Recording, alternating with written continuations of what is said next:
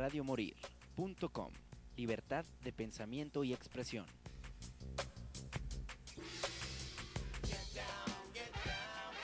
Bienvenido al lugar donde el séptimo arte no solo se ve, sino que también se escucha. Salir, donde la música, la fotografía y la imagen dan lugar a salir. Comenzamos. Tardes, Ciudad de Guadalajara. Estamos aquí en una emisión más de su programa Saladit. Mi nombre es Beatriz Navarro. ¿Cómo están?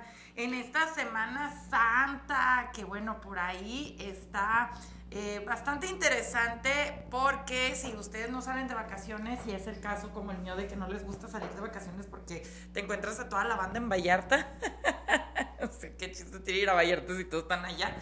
Pues hay muchas eh, opciones para ver en plataformas, para ver eh, en el cine y pues muchos estrenos, películas muy interesantes.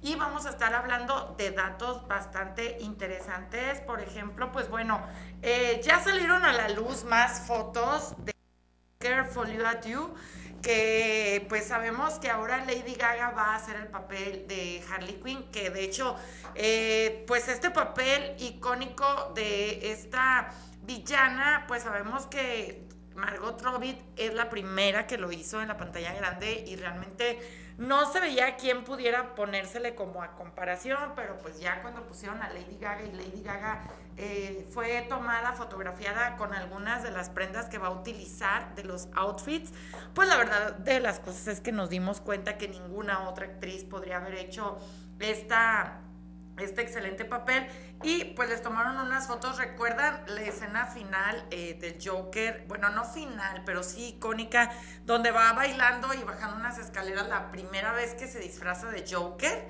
¿Sí se acuerdan de esa escena? Bueno, pues en las mismas escaleras se está filmando con los dos. Entonces, esto está muy interesante porque esto quiere decir que vamos a poder ver a los dos en acción. Qué chido, la neta va a estar muy interesante, ¿no? Y pues bueno, eh, ¿qué más hay?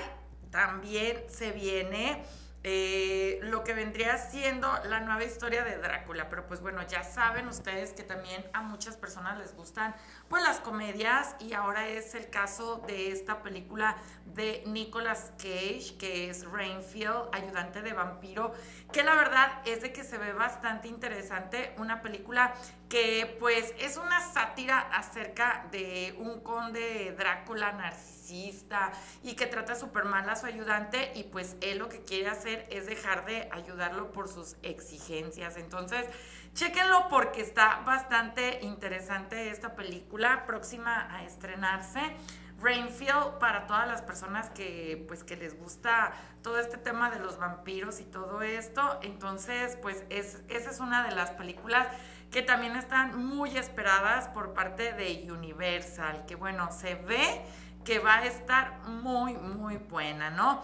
¿Qué más? Bueno, pues eh, obviamente esta película que yo les comentaba de Joker Fully eh, tiene cinco finales alternativos, todo esto para filtrar las, eh, las escenas. ¿Qué quiere decir esto? Pues bueno, si ustedes no lo recuerdan en, en esta cultura de las redes sociales y el internet y todo eso, prácticamente todas las películas se han filtrado completas antes de que salgan en el cine. Eh, el caso de una de ellas fue una de Avengers, no estoy segura si fue Infinity War o Endgame, una de las dos se filtró completamente antes de que estuviera en la pantalla grande, entonces pues bueno, los directores de, estas, de esta película han decidido que eh, van a grabar cinco finales alternativos que bueno, realmente, pues si se filtra la película completa, pues qué más del final, ¿no? Sí, pero bueno, pues esta es una de las, eh, pues cuestiones que, que, están haciendo para que ustedes pues no se, la, no se la pierdan. Así que pues bueno, ya saben, esta película se estrena el próximo año despuesito. Eh, despuesito de que venga Metallica, se estrena esta película de Joker, ¿no? Y pues bueno, ¿qué más? Eh, resulta que se estrena esta película que es la apuesta de, este excelente estudio junto con Nintendo Super Mario Bros. Bueno, vamos a platicar de esta película porque la verdad es de que yo me divertí como niña, la vi. Soy fan del juego de Mario, de hecho creo que es el único que sé jugar porque no soy muy fan de los superhéroes, pero ese juego en específico sí me gusta bastante.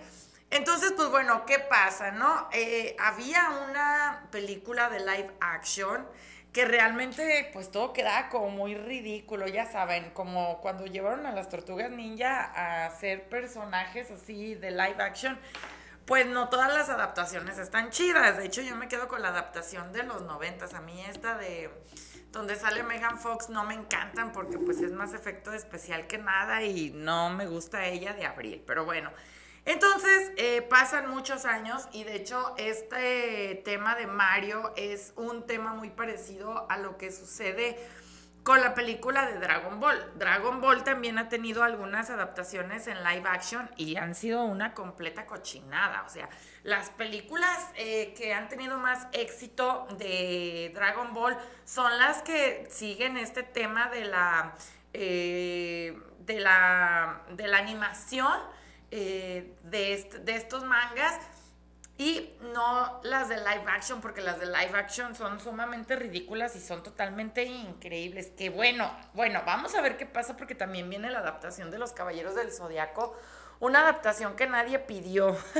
Yo no sé quién la pidió, pero bueno, yo no confío mucho en que Caballeros del Zodiaco vaya a estar buena, pero pues bueno, quién sabe, de repente siento que los estudios con tal de vender palomitas en los cines ponen lo que sea en la pantalla, pero vamos a ver qué pasa.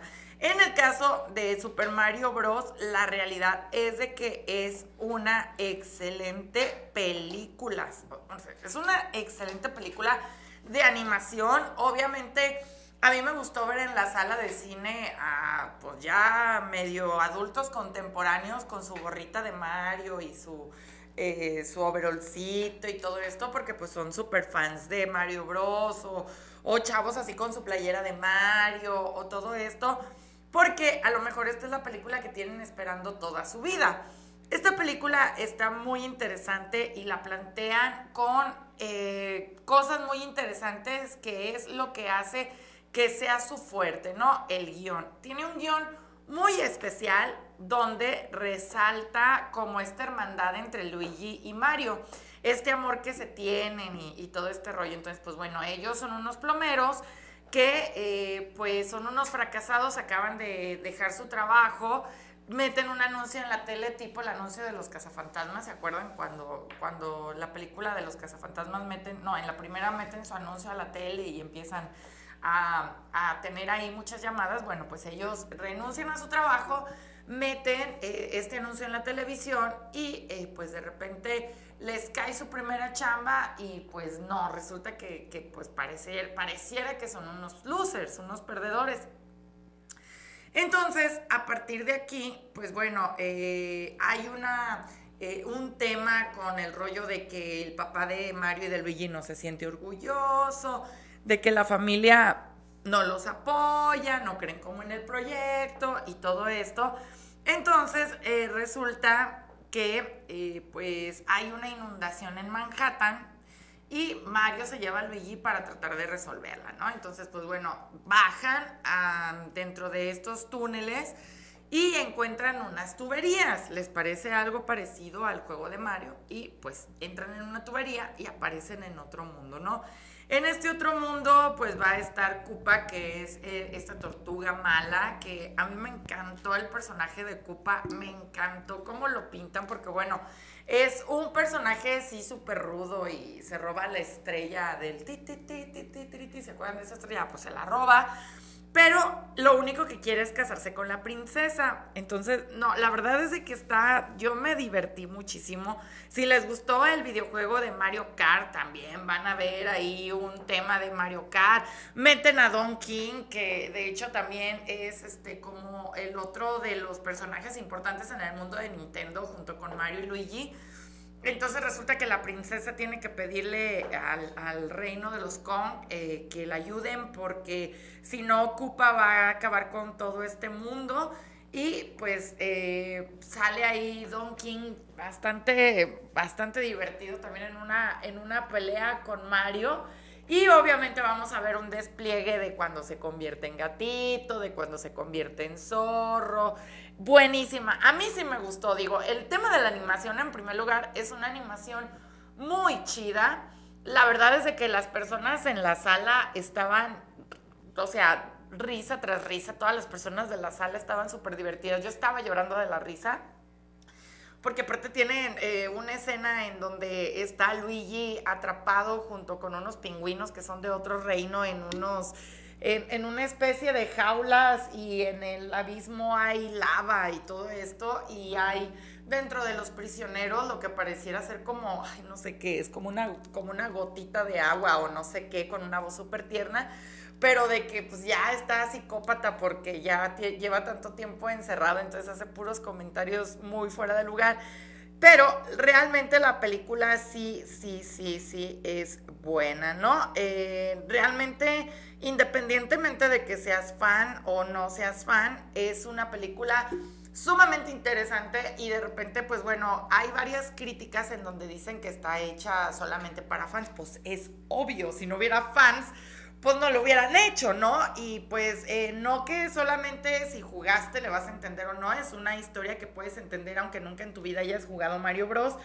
Porque es una historia eh, pues bien estructurada, una historia muy divertida y sobre todo todos estos mensajes como este rollo de lazo entre hermanos y todo eso, a mí fue algo de lo que me encantó de esta película de Mario. Entonces pues bueno, vayan a verla. Eh, y vamos a ver eh, qué es lo que, lo que sucede, ¿no? Entonces, eh, con esta película que yo sé que en esta semana va a ser una de las películas pues más vista, ¿no? Y pues sobre todo porque pues es como para niños, entonces vamos a estar eh, pues checando esta película porque además en esta Semana Santa y en la semana que entra pues vamos a poder disfrutar de, cine todos nosotros y pues la idea es llevar pues a nuestros niños, a nuestros sobrinos, a nuestros primos, etcétera, etcétera, para que vean esta excelente película, porque la verdad, se los vuelvo a repetir, yo sí me divertí como, como enano con, con esta película, ¿no?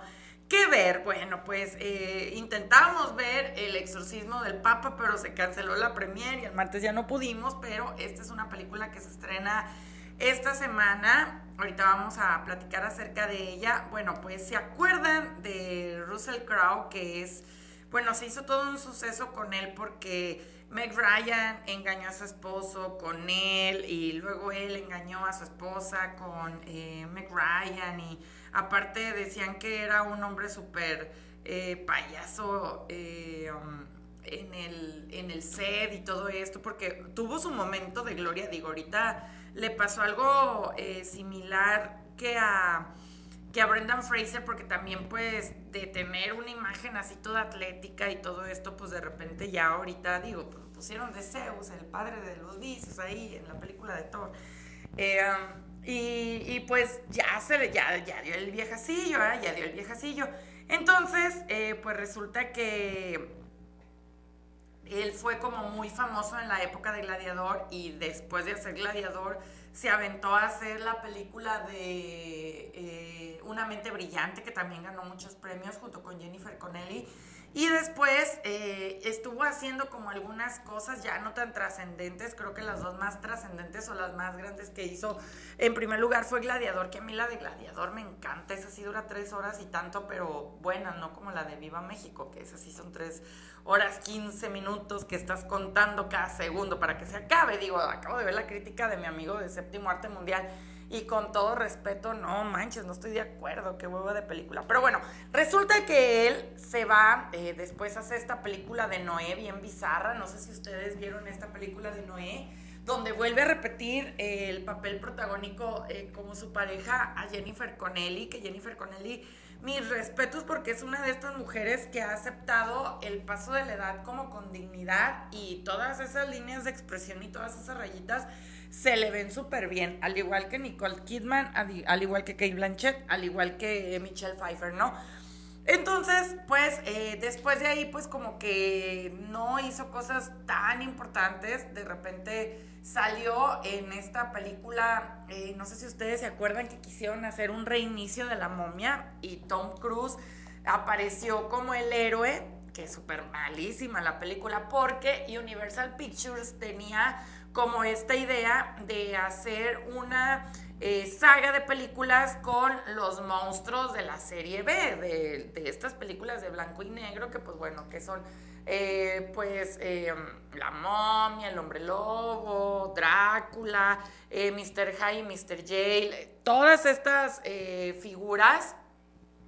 Resulta que intentó Universal Pictures hacer esto en algún momento, pero pues desde el fracaso de la momia no, ya no le siguieron. ¿Por qué estoy mencionando esta película? Bueno, porque esta, en esta película aparece Russell Crowe en el papel de eh, Mr. Hyde, eh, de este científico que se toma una poción y se vuelve un monstruo y luego ya no se la toma y ya se vuelve normal, que es un libro eh, de literatura clásica de todos los tiempos junto con el tema del hombre lobo, junto con Drácula. Entonces nunca se gestó esta idea, pero si se hubiera llegado a gestar y se hubiera hecho una saga, pues él hubiera hecho este papel.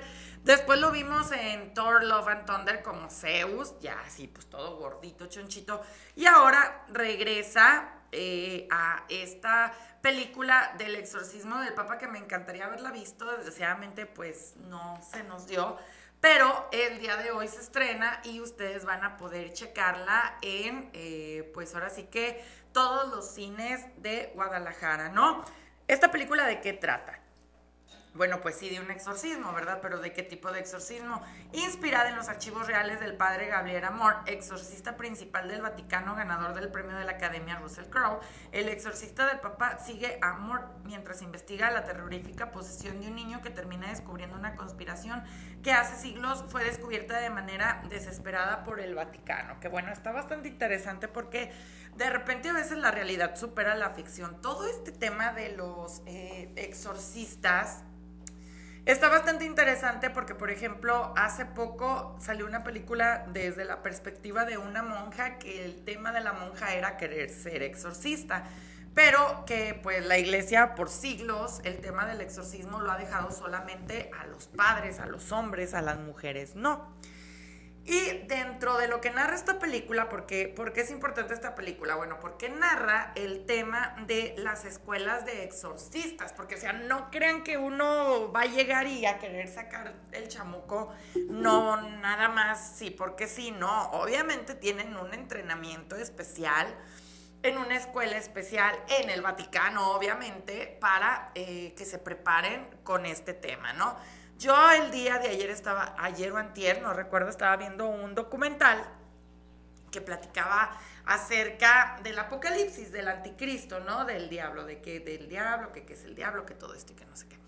Y de hecho hablaba eh, acerca tanto de las profecías de Nostradamus, del libro del Apocalipsis y todo esto. Y platicaba que este papa que renunció al papado, eh, él en el 2016, si no me equivoco de año, había tenido un aumento en el número de padres que estudiaban para exorcismos, porque el tema de las posesiones demoníacas se hicieron grandísimos, ¿no? Entonces, eh, está muy interesante porque parte de lo que les estoy platicando tiene que ver con los sucesos de este padre del que habla eh, esta película del exorcismo del Papa porque eh, está eh, un tema muy fuerte que tiene muchísimo que ver con la creencia, si crees o no crees, y que ah, es un tema llevado a la pantalla. yo creo que son pocas las películas que lo tratan totalmente bien. Obviamente está la película por excelencia que es El Exorcista, que esta es una película que a mí todavía me causa pesadillas. Pero hay historias bien interesantes eh, que, realmente, y de hecho yo creo que voy a llegar a ver, esta se me antojó ahorita que le estaba, que le estaba platicando. Bueno, otra de las películas que realmente está bien interesantes y que tiene que ver con posesiones, ay miren, hablando de posesiones demoníacas en Semana Santa. Pues para que se vayan a misa, ¿verdad? Que se vayan a misa a bendecirse, porque uno no sabe. ¿No ven que en estos días murió Jesús? Entonces, pues para que se pongan pilas y se cuiden, porque el diablo está en todas partes. Esta película es una, después del exorcista, que bueno, el exorcista para las personas que, que no lo sepan está basado en un libro, pero cambiaron al protagonista de ser un niño a ser una niña, bueno, una adolescente, ¿no? En el libro, eh, el, el, escritor se basó en testimonios reales de un niño que tuvo estas posesiones demoníacas y trata de narrar su historia a través de este demonio que posee, que, lo posee a través de la Ouija. Obviamente este tema de la Ouija es otro tema muy diferente y muy complejo porque las Ouijas han existido desde la época de Yo Amo a Lucy, que esta serie cómica de Yo Amo a Lucy yo creo que será de 1950 y tantos, porque todavía estaba, empezó en blanco y negro. Y de hecho tienen un capítulo en donde están jugando con la Ouija. O sea, el, el, tema de la Ouija empezó a hacerse como turbio a partir de la película del exorcista, porque de hecho tú podías comprar una Ouija en cualquier juguetería y jugar y que te respondieran los demonios y jijiji, jajaja. Bueno, en ese momento uno no sabía si eran demonios o qué eran, pues, pero era como así de, ay, domingo familiar, hay que jugar a la Ouija, ¿no? Entonces, es lo que estamos hablando desde el programa anterior, cómo han cambiado las tradiciones. Entonces, a partir de la película del exorcista, obviamente se le hizo un... Eh, um, pues todo un tema tabú, este tema de la Ouija, que no, que por ahí se te metió un demonio y todo esto. Y a partir de ahí también empezaron a ver muchas películas donde la protagonista era la Ouija, ¿no? Muchas películas, muchísimas películas de, de la Ouija. De hecho, hay una que se llama La Ouija, ¿no? Entonces, eh, a partir de ahí, pues bueno, esta es como la película reconocida de exorcismos. Hay muchísimas de, o sea, yo creo que en, algún programa voy a hacer un top de las mejores películas de exorcismos porque es un, es un tema ultra larguísimo. De hecho, hay hasta mexicanas y españolas y todo esto. Pero a mí una película que me interesa mucho platicarles es esta película del exorcismo de Emily Rose, que de hecho ustedes la pueden encontrar en Amazon Prime la pueden encontrar en HBO, la pueden encontrar en muchos lugares, sobre todo en esta Semana Santa. Pero bueno, yo sé que ustedes son muy open mind. Bueno, ¿qué habla el, el, tema de esta película? Bueno, es que está muy interesante porque vamos a hablar primero de la ficción y ahorita vamos a platicar acerca de la película, de la, de la historia verdadera, ¿no? Bueno, la sinopsis es de que Emily Rose es una estudiante que decide mudarse a la ciudad a cursar sus estudios universitarios. Una vez allí, empieza a tener una serie de visiones que la hace pensar que está siendo víctima de un exorcismo. Bueno, mejor dicho, está siendo víctima de un, una posesión. Qué padre, estas páginas de cine que lo explican todo también. No, está siendo víctima de una posesión. Eh, um, ok, pues por entrar criticando ya me, ya, ya, ya me perdí. Ok, entonces eh, decide contactar eh, a un sacerdote. Este sacerdote trata de sacarle al demonio, es que se los juro que está súper mal redactado, pero es arrestado y acusado por la muerte de la joven, mientras una abogada decide defenderlo poniendo en peligro su reputación. El exorcismo de Emily Rose, ¿no? Que bueno, eh, es una película muy interesante, no, mejor les voy a platicar yo porque esta reseña está de la fregada. Es una película muy interesante porque eh, esto viene de una historia totalmente real. Eh, nosotros aquí en el exorcismo de Emily Rose eh, podemos ver el personaje y todo esto, pero está basado en una historia de una chica que ahorita les voy a... Annalie Mitchell creo que se llama. Ahorita, ahorita, les, ahorita les busco bien el nombre. Entonces, eh, es, es, una, es una película muy interesante porque habla el exorcismo sobre el planteamiento de la vida real, ¿no? En la película El exorcista es meramente... Todo es fantasía, todo transcurre dentro de la habitación, todo es la lucha del bien y del mal. Eh, pero en esta película de El exorcismo de Emily Rose habla acerca de cómo influye esto en la vida normal en la sociedad. ¿Por qué? Bueno, porque este es un caso verdadero donde la chica que fue eh, poseída se llamaba Annalise Mitchell. Annalise Mitchell, que eh, es una chica que murió dentro de uno de estos exorcismos, porque no le hicieron mucho, le hicieron muchísimos exorcismos. Em, sobre todo porque culparon a el padre que, que la atendió de que por culpa de él, pues había fallecido porque es todo un tema porque aquí se conjuga no solamente, nosotros en El Exorcista vimos al padre Carras y a su ayudante y a, y a la Riga, ¿no? Y el padre Carras estaba ahí sacándole al demonio y todo esto. Pero en esta película de Emily Rose es un proceso totalmente diferente porque ella primero se enferma, empieza a arañar las paredes, empieza a tener estas voces raras, empieza a no querer comer, eh, le hablan a un padre, se lo llevan, le hace un exorcismo, no funciona, le hace otro exorcismo, no funciona, la chica deja de comer. Eh, le llevan un médico y el médico dice, no, pues es que eh, vamos a darle medicamento, pero el medicamento no la curaba.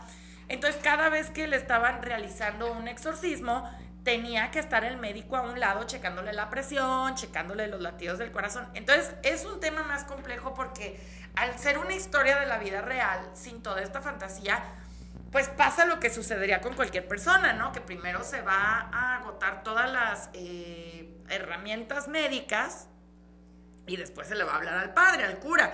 En el exorcista se ve de pasón, ¿no? Así que le hacen una tomografía a Regan y que ya ven que no, y ya luego le hablan al padre.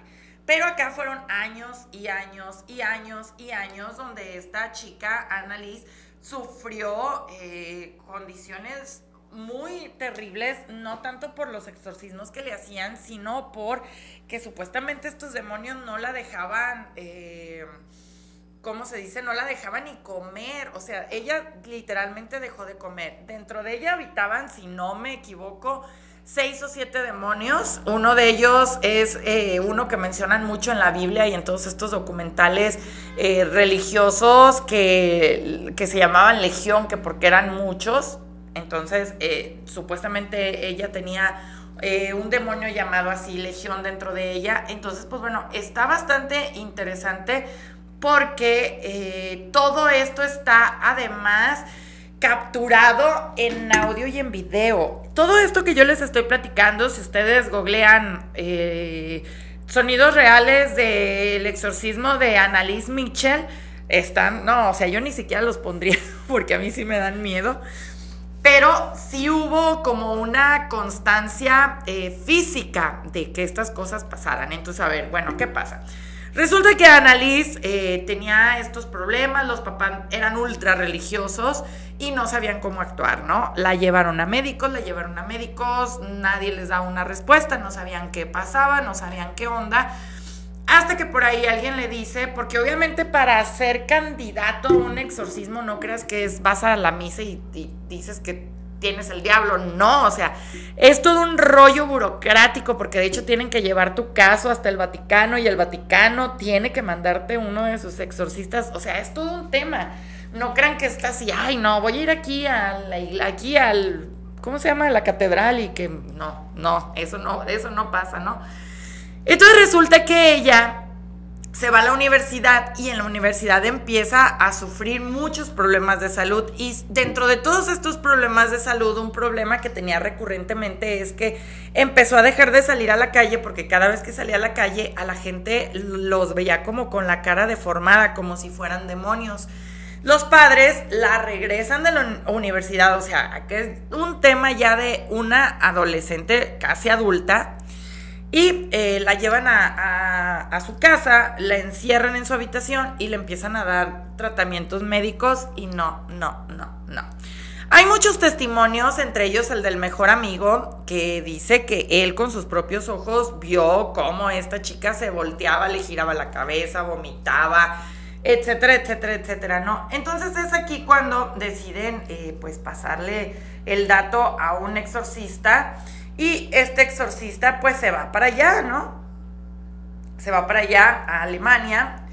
Y eh, resulta que él empieza a convivir con la familia porque de repente no creía, no nada. Y pues aquí es donde ya empiezan a ver eh, cómo, cómo todos estos sucesos empiezan a pasar, ¿no? ¿Qué fue lo que pasó? ¿Qué comportamientos empezó a tener que a la gente? Este es un caso de 1976. ¿Qué comportamientos empezó a tener para que se espantara, no? Bueno, pues... Eh, la joven de 16 años caminaba aturdida y en aparente estado de trance luego de haber sufrido un inesperado desmayo en las instalaciones del colegio al que asistía. Aunque preocupante, este no sería el único acontecimiento que encendería las alarmas de sus padres y allegados. Eh, tan solo un año después, en 1969, Annalise entró nuevamente en trance. Esta vez los hechos fueron un poco más allá, pues no solo se orinó, eh, sino que comenzó a temblar descontroladamente.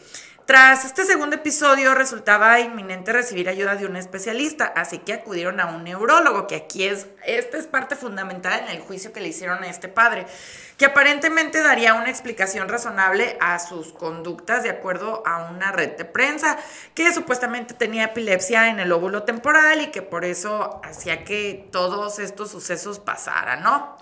Eh, pero aparte de esto, pues bueno, empezó a tener episodios de actividad anormal en su cerebro, pérdida de memoria, alucinaciones visuales y auditivas, y aunque ella no lo sabía, esto obviamente empezaba a confundirse entre la enfermedad que el neurólogo creía que tenía y pues esta posesión, ¿no?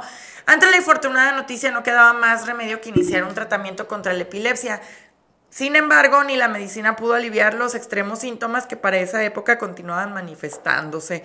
El comportamiento de Annalise comenzó a transformarse de ser una chica dulce, empezó a insultar e incluso a morder a los miembros de su propia familia.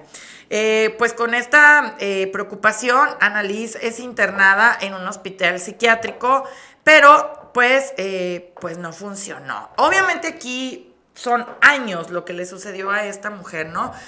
Cuando le dieron de alta la situación era peor. Crucifijos, imágenes religiosas y rosarios. Annalise despedazaba todo símbolo y objeto creyente que se atravesara en su camino.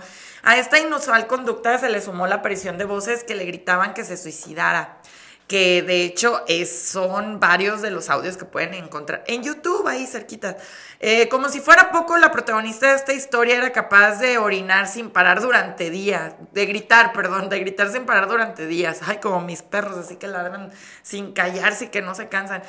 En su estómago eh, tenía, se comía insectos, se comía su orina, se comió la cabeza de un pájaro. Eh, y supuestamente estas voces no la dejaban comer, ¿no? Estaba siendo poseída por seres malignos y pues no sabían qué hacer, ¿no? Entonces es cuando buscan ahora sí ayuda eh, pues con alguien ya de la, de la religión. Entonces le hablan al padre Mitchell. Eh, porque la iglesia les negaba la realización del exorcismo, como se los comento, porque es todo un trámite burocrático, y es cuando en 1975 el obispo de Wurtzburg hizo caso a sus plegarias y finalmente aprobó la controvertida práctica espiritual, la que vendría para analizar en los meses siguientes, que realmente eh, fue de lo peor que sucedió después, ¿no? Obviamente al padre Arnold Renz eh, y el pastor Ernest All se hicieron cargo del ritual, y a partir de aquí empezaron un montón de eh, sucesos paranormales, ¿no? Eh, los testigos presenciaron cómo los religiosos comenzaron a tener dos sesiones por semana con una duración de hasta cuatro horas. Posteriormente se convirtieron en nueve largos y agonizantes meses. Los descubrimientos arrojaron que Annalise estaba siendo poseída por al menos cinco demonios, perdón, dije seis, cinco. Lucifer, Judas Iscariote, Nerón, que aquí pusieron Nero, pero Nerón, Caín y Adolf Hitler. O sea, hasta los nombres, qué fuerte. Durante las sesiones, la joven alemana era encadenada a una pared debido a que adquiría una fuerza sobrehumana que solamente podía ser contenida por tres hombres. Sin comer, sin beber, sin dormir, Annalise pasaría gran parte de su temprana adultez combatiendo a seres que supuestamente amenazaban su integridad.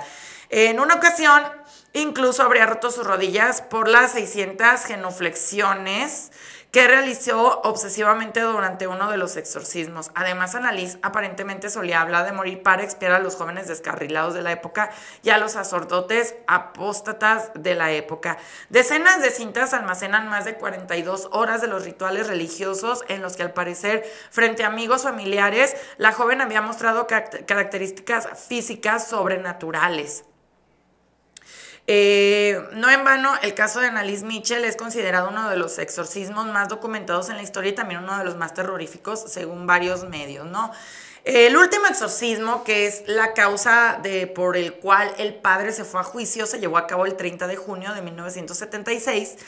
Eh, para ese temporada, por esa temporada, el estado ya de salud de Annalise era sumamente deplorable. Tenía neumonía malnutrición, deshidratación. La joven tenía 23 años y pues eh, no pudo resistir a la muerte después de ser sometida a este final. El fin de la historia estaba anunciado desde hace unos meses, pero finalmente se materializó cuando Annalise murió en su casa tras decirle a su madre que no tenía miedo. No me arrepiento, no había otra manera. Eh, obviamente ella al momento de morir llevaba los estigmas eh, de Dios y eh, se supone que aquí hay todo un debate porque se supone que ella tuvo una visión de la Virgen María y eh, pues que le decía que le podía sacar a los demonios y que ella siguiera su vida normal o que muriera ella junto con los demonios para que no poseyeran a nadie más y es aquí como le salen estas estigmas de eh, pues de estas señales de Dios, ¿no? Obviamente aquí eh, hubo un montón de problemas porque a partir de la muerte fueron acusados los padres, fue acusado los sacerdotes de cometer homicidio negligente y a la luz salieron algunas grabaciones con las que se prendía a justificar sus acciones y una hora de rumores, teorías y especulaciones se cernió sobre este caso. A los párrocos se les declaró culpables de homicidio involuntario por negligencia y recibieron una condena de seis meses de prisión y tres años de libertad condicional. Por su parte, Ana y José Michel fueron cobijados por la ley alemana, la cual argumentó que ya habían sufrido suficiente, ¿no? Entonces, pues bueno, esto está bastante interesante porque este fue el primer juicio en la historia en donde eh, se llevó a cabo el tema de si existía el bien o el mal como tal, ¿no? Porque pues a este juicio obviamente eh, se llevaron tanto personalidades médicas, psiquiátricas, psicológicas, pero también se llevaron eh, pues otras personalidades que también hicieron que a final de cuentas fuera el padre principal, eh, sí fuera como culpable, pero que no lo metieran a la cárcel, ¿sabes? Entonces, bueno, está muy interesante porque a final de cuentas fue un recorrido tanto de la abogada como de este padre para tratar de eh, llevar ante estos jurados y ante el juez si es verdad que estas cosas sobrenaturales existen o no. Y a final de cuentas, mucho de este material salió a la luz, ¿no? Por eso dice que es uno de los exorcismos más, más documentados y de los pocos en donde tienen como eh, la certeza de qué tipos de demonios estaban atacando a la chica. Muy interesante. Vean la película en esta Semana Santa. Vean la película del exorcismo de Emily Rose porque realmente está muy interesante. La película está muy interesante, pero a mí lo que más me sorprendió fue la historia real, o sea, porque de hecho la historia real está eh, hasta en un top de los exorcismos más violentos de la historia, no sé, es una historia súper conocida y es como de los últimos exorcismos de la época moderna, entre comillas, que pues sí hicieron gran alarde eh, en cuanto al público y todo esto. Y pues eh, sí está eh, todo, todo lo que, lo que se habla acerca de esta chica, de que por ser como tan empática, de como por ser como tan buena, de como por ser, pues eh, fue de que estos demonios la poseyeron y fueron cinco demonios, cinco demonios los que tenía dentro de esta pobre muchacha. Y pues a final de cuentas, todo este tema de la iglesia y de los exorcismos y del bien y del mal y que si existe el diablo o no existe el diablo, pues se llevó hasta los tribunales, ¿no? ¿Qué tal? Qué fuerte. Vean esta película, El exorcismo de Emily Rose y también si se pueden aventar un documental en la historia de Annalise Mitchell, se lo súper recomiendo porque es una historia muy interesante que se van a entretener mucho. Y ya para despedirnos, pues bueno, la semana que entra vamos, bueno, este fin de semana editamos eh, la reseña de Predestinación, que ahorita les digo dónde pueden ver Predestinación, una película buenísima de viajes en el tiempo y del solipsismo y de... Eh, muy buena película, muy, muy chida. Ahorita les digo dónde pueden encontrarla. Primero vean nuestra reseña, obviamente, para que sepan qué van a ver. Y eh, ya después se van a buscarla. Está en Paramount. En Paramount Pictures, ahí pueden encontrar esta película de predestinación que habla acerca de eh, esta, esta persona que viaja en el tiempo y que pues, como dice la canción que sale ahí, es su propio abuelo, su propia madre, su propio novio, su propio todo, todo. Muy, muy interesante. Yo ya me voy, cuídense mucho, vean muchas películas, díganme qué piensan del exorcismo del Papa, si ven la de El exorcismo de Emily Rose, eh, aviéntense esta película de Mario, aviéntense esta película de Predestinación y la semana que entra estaremos platicando aquí para ustedes. Yo ya me voy, cuídense mucho, bye. Porque el cine no solo se ve, sino que también se escucha. Te esperamos la siguiente semana en Sala VIP radiomorir.com